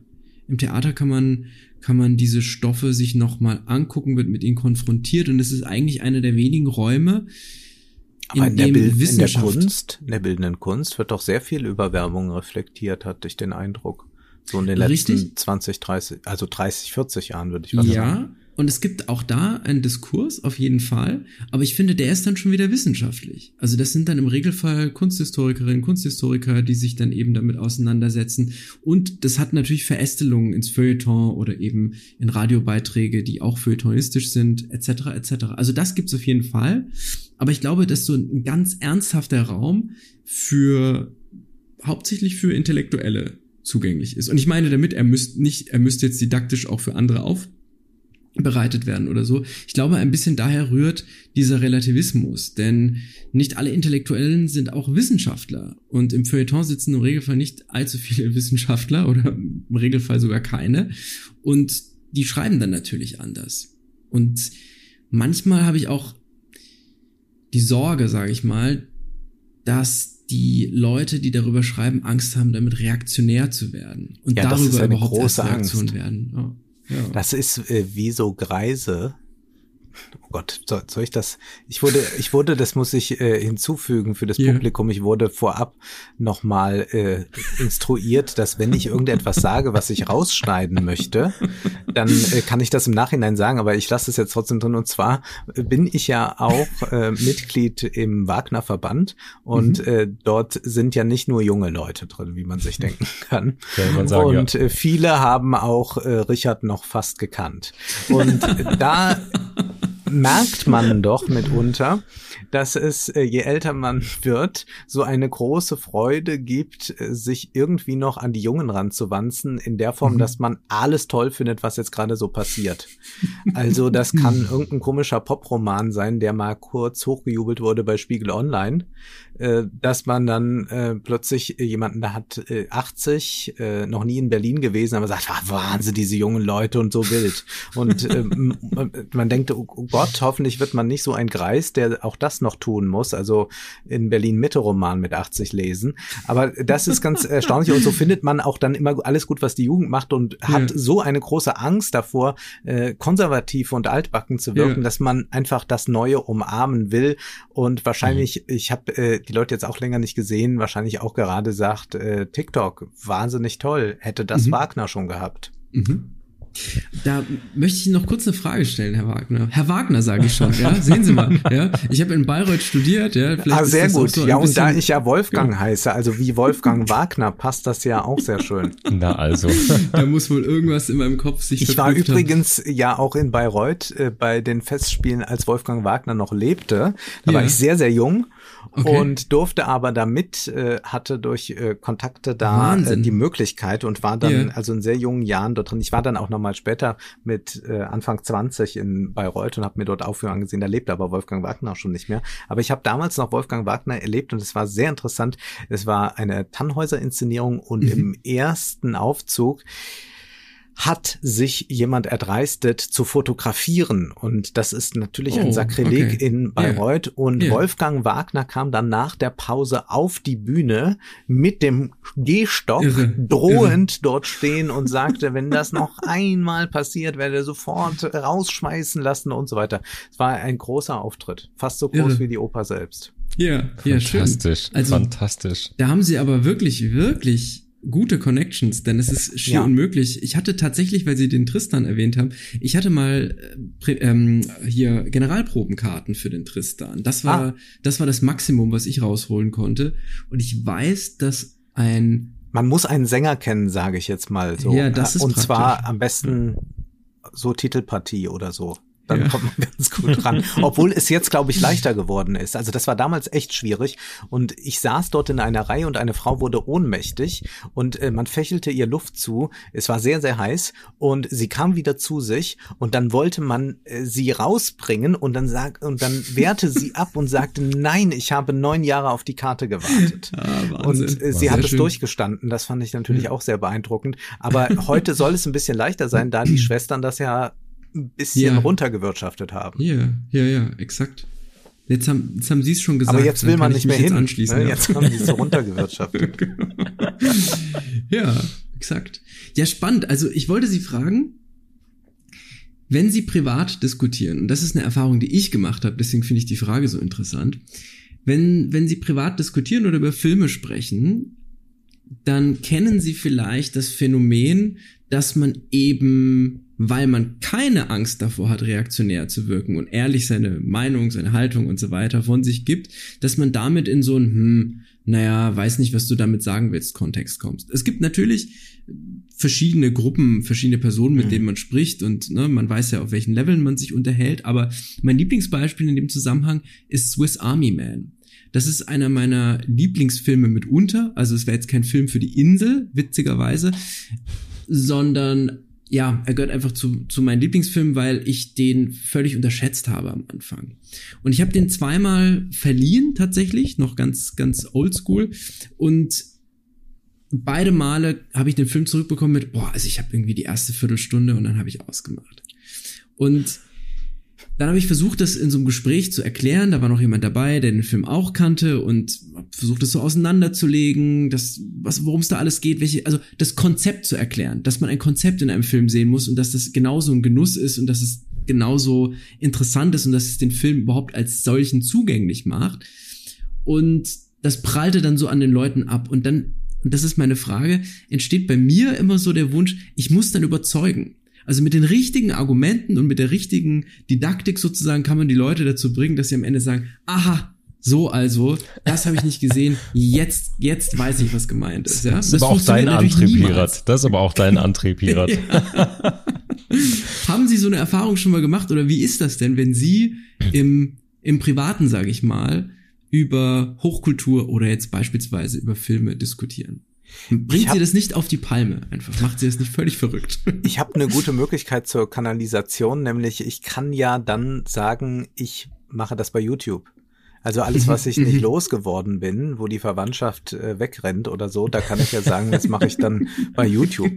Und das ist eine ganz gute Funktion. Das ist wahrscheinlich nur deshalb auch entstanden, damit ich äh, mein Umfeld entlaste. Nein, es ist so, dass man mit manchen Leuten das äh, ganz gut besprechen kann, mit anderen nicht. Ich glaube, schwierig wird es, und das kenne ich natürlich sehr gut, dass man auf irgendwelchen größeren Feierlichkeiten Leute trifft, mit denen man aus gutem Grund nicht allzu viel zu tun hat. Mhm. Und und die dann aber sagen, ah, da ist er, ich muss doch mal gerade hin, denn ich habe diesen Film da gesehen, den hatte der doch 2014 mal empfohlen und der taugt ja, ja nun wirklich gar nichts. Ja, und ja. das wird dann nochmal gesagt und man wird mir auch dann nochmal erklärt, was ich in der Analyse gesagt habe und ob ich das dann überhaupt noch wisse und dann sage ich, ja, ich glaube schon und äh, so weiter. Das ist dann mitunter ja etwas schwierig, aber ist, also der, der, der missionarische Eifer hält sich dann bei mir wiederum so in der direkten Begegnung in Grenzen. Also das ist eher dann so, dass ich das habe bei Leuten, mit denen ich mich ganz intensiv über die Sachen austausche. Mhm. Und dann entsteht ja dort auch ein Disput. Das kann ja auch sein. Ja, ja. Und das ist aber nicht etwas, wo wir es mit Leuten zu tun haben, die sich einfach den Argumenten verschließen, sondern die ganz andere bringen. Äh, ich weiß noch, wie hat, ich hatte mal mit äh, zwei Freunden eine lebhafte Auseinandersetzung über diesen Film Liberace äh, mit Matt Damon und Michael Douglas. Und mhm. das war immens. Das war anderthalb Stunden in einem Restaurant und hörte gar nicht mhm. auf. Und das war dann etwas, was äh, funktionieren kann, was äh, aber dann nicht so stattfindet. Ist also wenn wenn jetzt jemand auch eigentlich schon sagt, dass er jetzt gar nichts davon hält oder dann am Ende sagt, na ja, aber es wollte ja eh nur Unterhaltung sein, dann Willen, ja. bin ich ein bisschen sparsamer damit und sage ja. mir, Mensch, heute Abend bin ich ja noch äh, bei Fugengold zu Gast, äh, vielleicht kann ich da was loswerden. Ja, ja. Sehr schön. Ja, ein ein weiser Ratschlag, ja. ein weiser Ratschlag. Ja. ja, unbedingt. Jetzt haben wir aber so viel über Filme gesprochen. Jetzt würde ich mir wünschen, dass jeder von uns vielleicht eine Filmempfehlung an die Hörerinnen und Hörer gibt, weil jetzt haben wir ihnen ja praktisch äh, so viel über das Buffet gesprochen. Jetzt könnte man ja zumindest eine Kleinigkeit empfehlen. Habt ihr Lust? Haben Sie Lust? Ja, klar, natürlich. Also jetzt, da kann man jetzt sagen, ich feuer direkt mal. ja, feuer ja, doch ich bin sehr gespannt. Enemy von Denis Villeneuve wäre meine Empfehlung.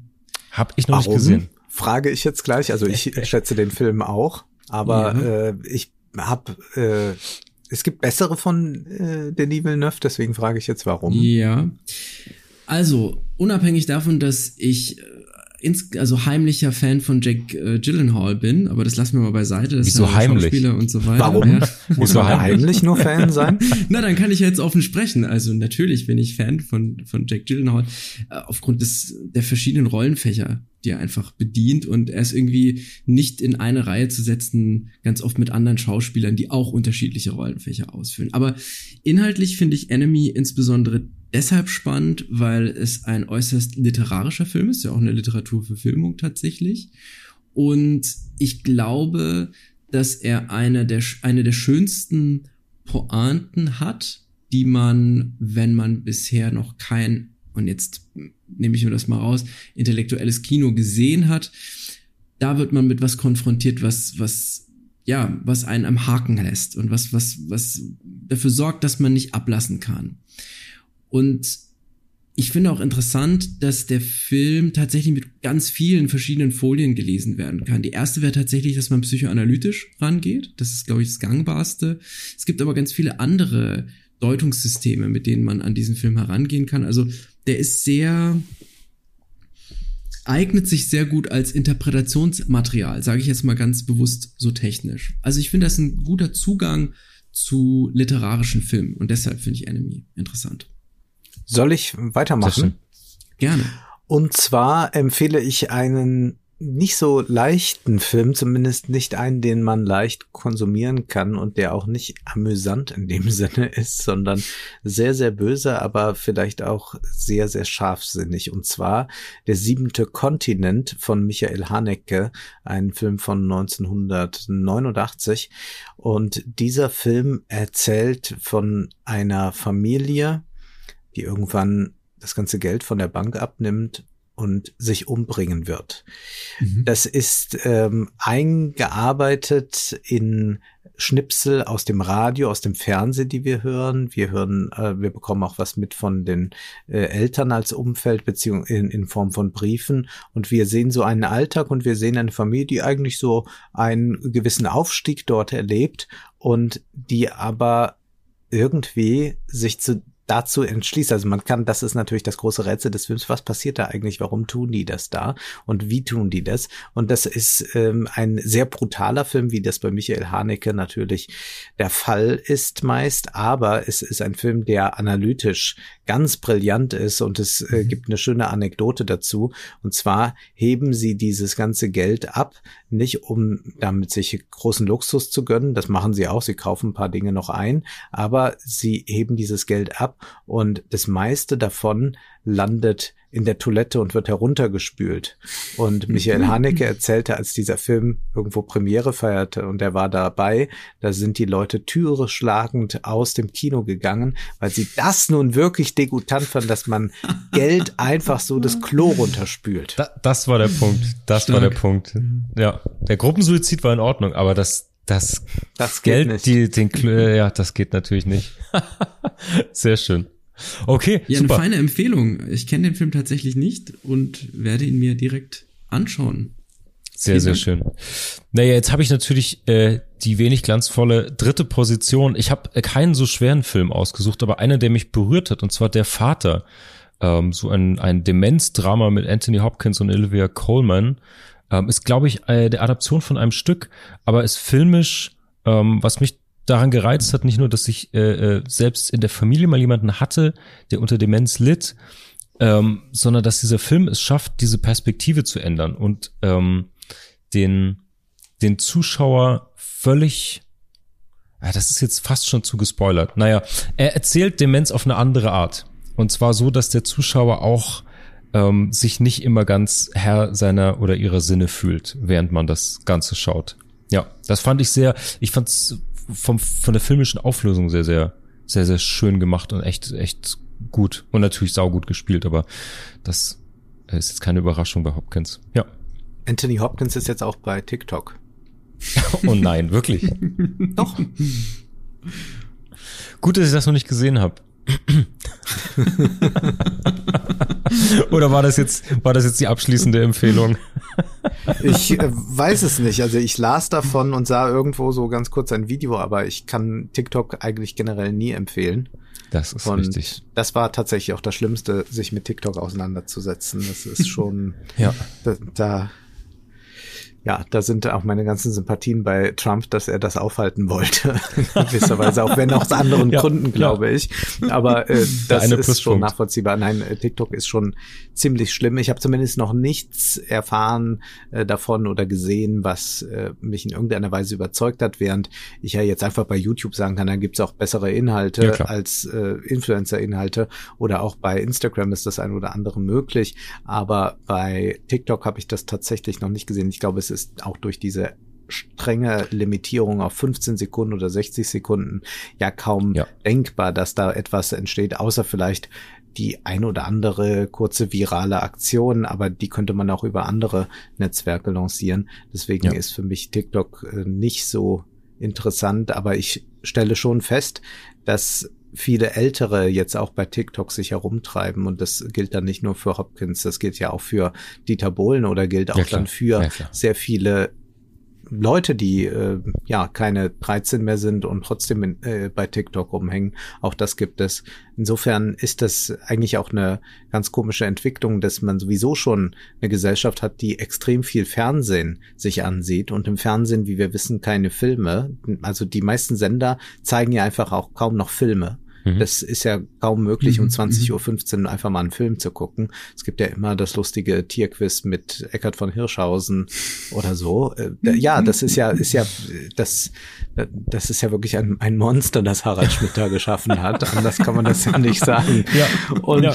dann hat man noch äh, diese ganzen anderen dritten Programme. Also es ist erstaunlich, wie wenig Film eigentlich vorkommt. Die guten Filme kommen wirklich sehr, sehr spät. Jetzt kann man sagen, man kann, man braucht ja auch nicht das Fernsehen dazu, aber man sieht auch daran sehr gut, es gibt gar nicht so dieses Interesse, äh, etwas in der geschlossenen Form zu sehen, den Film zu sehen. Mhm. Darunter leiden auch in Zukunft, da bin ich mir sicher, Streaming-Anbieter, weil natürlich wenn man schon so konditioniert ist auf diese 15, 60 Sekunden Videos und sowas, dann ist man irgendwann auch kaum noch in der Lage, die 90 Minuten durchzustehen und sich einer anderen Welt äh, zu widmen. Ja. Das ist, glaube ich, auch etwas, was äh, trainiert und eingeübt werden will. Insofern ist sehr gut, wenn die Kinos wieder aufmachen, denn äh, da lernt man genau das und da ist nicht Second Screen, sondern da muss man sich auf die eine Leinwand konzentrieren ja. und das ist schon eine sehr gute Übung. Also ich würde sagen, ich habe zwar viel zu Hause mir auf dem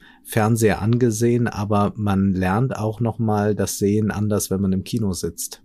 Absolut, ist äh, immersiver sozusagen, völlig abgedunkelt. Der Sound ist natürlich brillant.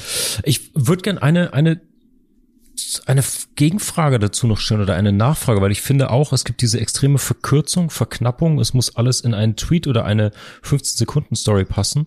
Und auf der anderen Seite gibt es ja diese Binge-Watching-Marathon-Sessions, wo wir äh, ganze Staffeln uns eigentlich über acht, neun, zehn Stunden teilweise in eine Welt reinflüchten. Also vielleicht ist es so, natürlich von einer anderen Qualität dann, natürlich über, über zehn Stunden, aber Sehen Sie das auch so oder wie geht's Ihnen mit dem Binge-Watchen, dass er so die Schere aufgeht in ganz, ganz verkürzte, verknappte Inhalte oder eben der absolute äh, Willenlos-Marathon? Mm, und der es gibt Film vielleicht ist so dazwischen. noch ein drittes Element. Also einmal das Verkürzte, dann gibt es das Binge-Watchen. Ich glaube, das ist das, was man in der Literatur den Page-Turner nennt mhm. in Amerika. Also dass man sagt, mhm. das ist so ein Buch, das ich nicht loslassen konnte. Das habe ich in mhm, einem mhm. durchgelesen.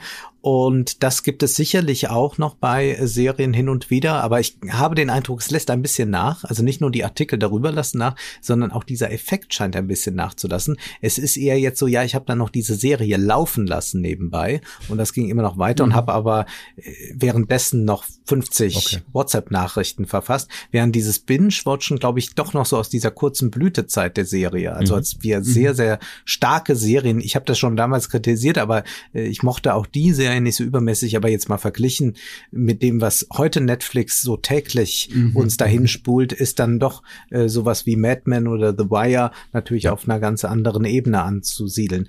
Äh, mhm. Das, glaube ich, gibt es noch. Und dann gibt es noch dieses Langzeit dabei sein. Ähm, als Ersatz für soziale Kontakte vielleicht, was wir zum Beispiel bei äh, Twitch erleben können. Also dass mhm. dort Langzeitstreams sind, aber auch Leute fünf, sechs Stunden zugucken, aber einfach so einen Abend verbringen, was aber nicht mehr fordernd ist. Das heißt, man muss nicht äh, genau zuhören. Es wird eh ja. in der Regel nur so ein paar Bruchstücke immer von sich gegeben und dann geht's weiter und dann guckt man mal wieder und dann ja. ist was im Chat. Und dass man aber so dabei wird, dass es ein, ein Abend war. Also das hat man, glaube ich, wenn man früher an der Bar saß, jeder redet ein bisschen, man hat auch ein bisschen mitgequatscht und dann weiß man aber auch gar nicht mehr am nächsten Tag, was war denn da jetzt da genau. Aber wir können ja heute Abend mal wieder hingehen, war eigentlich ganz schön. Und das mhm. ist, glaube ich, eine Sache, die sehr stark jetzt äh, vorhanden ist. Und mich wundert das ein bisschen, weil ich noch hier auch wieder äh, klassisch hochkulturell geprägt wohin gehen will und dann muss aber auch was passieren. Ja, also mhm, jetzt mhm. Bühne auf, Vorhang auf, jetzt ja. möchte ich auch was sehen und will nicht gelangweilt sein. Ich glaube, das ist ja sowieso eine wichtige Eigenschaft, eigentlich für jeden, aber als Kritiker besonders. Man muss schon schnell gelangweilt sein. Also man muss hm. auch anspruchsvoll sein mit sich selbst hoffentlich und dann aber auch mit allem, was man so sieht und wahrnimmt. Und da bin ich einfach äh, zu schnell gelangweilt. Das geht mir auch bei den meisten Serien so, dass ich äh, sage, so kürze ab, es geht auch alles viel ja. virtuoser besser. Ich finde es gut, wir brauchen ein bisschen stellvertretende Ungeduld in der Medienlandschaft. Es ist schön, wenn es Leute gibt, die das noch, äh, die das noch übernehmen. Sehr, sehr gut, sehr, sehr spannend. Ich glaube, wir könnten noch irrsinnig lange sprechen, aber wir wollen auch Ihre Zeit nicht überbeanspruchen, Herr Schmidt. Ich habe ein letztes Thema noch. Also, wir haben viel über Filme und Ihren YouTube-Channel, die Filmanalyse gesprochen. Wir haben, wer von Ihnen lesen möchte, das Buch erwähnt, äh, die Influencer, Ideologie der Werbekörper. Aber man kann ihn natürlich auch zuhören und zwar gleich in zwei Formaten, zwei Podcast-Formaten. Ein Format heißt Wohlstand für alle und es gibt noch einen monatlichen Podcast, die 29er, der machen sie zusammen mit Stefan Schulz. Und vielleicht können Sie uns noch ein bisschen was zu dem Format erzählen, weil das fand ich ganz interessant, dass Sie praktisch mh, hm, nicht wirklich 100 Jahre zurückschauen, aber sie, naja, doch so ein bisschen von den goldenen Zwanzigern des äh, 20. Jahrhunderts inspiriert sind, wenn ich das richtig verstehe. Mm, und monatlich zurückschauen, was treibt uns gerade um, was passiert hier? Also werden das wieder die goldenen Zwanziger? Ähm, was geschieht um uns herum? Wie kam es denn zu diesem Format? Was hat sie denn inspiriert zu diesem Podcast? Wir sind bescheiden, würden schon fast sagen, Silber würde erstmal reichen, dass die golden werden, davon gehen wir eigentlich gar nicht mehr aus. Nun, es war so, dass wir dachten, es wäre doch mal ganz interessant, dieses neue Jahrzehnt sich anzusehen und das auch von Anfang an als einen Podcast zu planen, der zehn Jahre geht. Denn sonst weiß man wow. ja nie, wie lange werden Podcasts dauern, ewig oder nur sieben Folgen. Und wir dachten, es ist gut, wirklich zu sagen, wir beginnen hier Und alles, was wir jetzt sagen, ist auch schon mit der Perspektive, es dauert zehn Jahre und es ist auch mit dieser Perspektive, man muss vorsichtig mit Prognosen sein. Äh, mein Kollege Stefan Schulz ist da äh, ein bisschen mutiger als ich manchmal. ich zweifle dann eher und so versuchen wir Themen herauszuarbeiten, die uns wichtig erscheinen und wir versuchen nicht das tagespolitische so stark abzuarbeiten. Also es soll nicht so sein, dass man äh, denkt, das habe ich heute schon in der Zeitung gelesen oder das ist auch gerade bei Twitter so viral. Das kann auch mal passieren. Aber eigentlich wollen wir so ein bisschen auf die lange Strecke blicken. Wo tut sich gerade etwas, was aber jetzt es nicht in die Talkshow geschafft hat, weil ja gerade dieser unglaublich spannende Kampf Söder-Laschet oder so stattfindet. Ja, also dieses mhm. äh, mhm. Politiktheater. Äh, das interessiert uns da nicht, sondern wir schauen zum Beispiel jetzt in der aktuellen Folge darauf, wie Warren Buffett und Charlie Munger Berkshire Hathaway äh, Aktionärshauptversammlung haben und dann ihre Haltung zu Modern Monetary Theory, zur Geldmenge, zu Schulden, zu äh, dem Klimawandel und so weiter, was Sie dort zu, zu sagen haben, wie Sie Ihre äh, Investments jetzt bald angleichen. Was tut sich jetzt gerade bei Google? Was wird da entwickelt? Das äh, fragen wir uns. Was passiert in Indien, in China? Haben wir uns in Folgen davor schon gefragt. Also auch so ein geopolitischer Blick auf das Ganze. Und wir suchen uns auch sehr gerne Dinge raus, die man äh, zwar rezipieren könnte, aber die nicht rezipiert werden. Es gab ja lange Zeit äh, so ein bisschen diese Ideologie auch durch die Piratenpartei ähm, verfochten. Ja, wir müssen mal alles öffentlich machen. Dann interessieren sich die Leute ja auch dafür, dann können mhm. die an der Politik teilnehmen wir können sagen, solche Ausschüsse, die zum Teil öffentlich sind, über Drohnen zum Beispiel, bewaffnete Drohnen anschaffen. Also wenn wir das dann aufrufen und da unsere Clips rausschneiden, denn wir arbeiten stark mit Clips, dann äh, haben das auch schon 500 andere Leute in Deutschland gesehen, aber mehr nicht. Also es ist gar kein Interesse da. Und äh, oft sind es äh, hochinteressante Debatten, die irgendwo stattfinden, auch in den USA, die nur wenige Leute äh, dann rezipieren, die in Zeitungen kaum rezipiert werden, die aber für uns dann vielleicht sehr wichtig sind oder die wir verbinden mit dem, was auch gerade in der Zeitung thematisiert wird. Und das ist äh, ein sehr schönes Projekt. Und jetzt habe ich eben so ein bisschen gegen die lange Strecke gewettert und gesagt, muss da auch kürzer gehen. Wir lassen uns natürlich auch Zeit, beziehungsweise wir nehmen uns die Zeit, Zeit, denn äh, eine jede Podcast-Folge dauert so etwa viereinhalb Stunden, ist aber auch nur einmal im Monat. Das heißt, wir lassen diesen Monat Revue passieren und sprechen in der Regel vier bis fünf Themen dann mhm. groß an. Und man kann ja einen Podcast auch noch ein bisschen schneller hören. Stefan Schulz hört, glaube ich, alles immer in doppelter oder zweieinhalbfacher Geschwindigkeit. Dann ist man auch schneller durch, wenn man möchte. Aber es ist ein Podcast, der mit Clips stark arbeitet und der versucht ein bisschen auch wieder in Distanz zu gehen zu dem, was so aktuell passiert, aber nicht sich von der Gegenwart abwenden, sondern eigentlich erkennend, man muss manchmal zurücktreten, um dichter an der Gegenwart dran zu sein, wie das ja auch im Kino ist. Äh, man sollte nicht in Reihe eins vielleicht sitzen, ja, dann sieht man eigentlich gar nichts mehr. So ein bisschen nach hinten, vielleicht auch ein bisschen zur Seite, dann ist der Blick besser. Und das gilt, glaube ich, auch beim Blick auf das, was man so Zeitgeist nennt. Sehr, sehr schön. Na, da sind wir gespannt auf die nächsten neuneinhalb Jahre. Achteinhalb Jahre. Hm? Achteinhalb, oder? Sind das? Ach so, Ach so ja. wenn wir zehn Jahre, zwanziger, ja, genau, wir müssen dann, das, das haben wir noch, glaube ich, gar nicht entschieden. Also es ist jetzt auf jeden Fall mal auf zehn Jahre angelegt, je okay. nachdem, wie das dann so weiterläuft. Aber es macht äh, auf jeden Fall ganz großen Spaß. Fantastisch. Ja, auch das, Fugis, findet ihr selbstverständlich in den Show Notes zusammen mit allem anderen. Ja, dann würde ich sagen, Hirat, falls dir nicht noch eine dringende Frage zu Film und Fernsehen und Kultur unter den Nägeln brennt. Also wir haben so viele Fässer aufgemacht. Ich glaube, das äh, ist dann genug an dieser Stelle. Es äh, wäre natürlich schön, weiter zu sprechen und ich glaube, dass wir auch über das Thema Unterhaltung tatsächlich vier oder fünf Stunden sprechen könnten, ja. wahrscheinlich sogar noch viel mehr. Und ja, aber es gibt ja noch, jetzt öffnen ja die Restaurants wieder und die Bars und die Cafés und jetzt gibt's wieder genug Gelegenheit, sich auch da wieder in ein Gespräch zu vertiefen und das kann man ja vielleicht bei nächster Gelegenheit dann tun. Sehr, sehr gut. Ja, ich nehme ich nehm echt von heute mit. Ich fand ein, ein schönes Zitat, das ich mitnehme von Herr Schmidt. Je tiefer die Beschäftigung, umso größer der Genuss. Das gilt für vieles. Das gilt nicht nur für das Kino. Den nehme ich auf jeden Fall mit für mich. Ähm, das Motiv der Einsamkeit, der Sehnsucht, der Projektion, das nehme ich mit. Und überhaupt dieses Schauen und Sehen. Das sind auch, ähm, glaube ich, wenn es um Kulturfragen in anderen Rissen, in anderen Bruchstellen sozusagen geht, ein schönes Leitmotiv, dem man folgen kann. Da bleibt mir nur noch zu sagen, vielen Dank, dass Sie dabei waren, Herr Schmidt. Es war mir ein großes Vergnügen. Ja, besten Dank. Ich danke Ihnen. Vielen Dank. Dann, liebe Fugis, bleibt mir nur noch zu sagen, Schön, dass ihr auch wieder mit dabei wart. Nächste Woche gibt's eine neue Folge Fugengold wie immer. Wenn ihr mehr Gold wollt, hört ihr einfach rein auf fugengold.de und wir hören uns auf der anderen Seite. Für diese Woche. Wir hoffen, wir können einige Bruchstellen für dich vergolden. Schicke uns gerne deine Fragen und Gedanken per E-Mail oder DM. Wenn dir unser Podcast gefällt, kannst du auch Patreon unterstützen. Mehr Gold gibt es auf www.fugengold.de und überall, wo es gute Podcasts gibt. Cheerio, Fugis!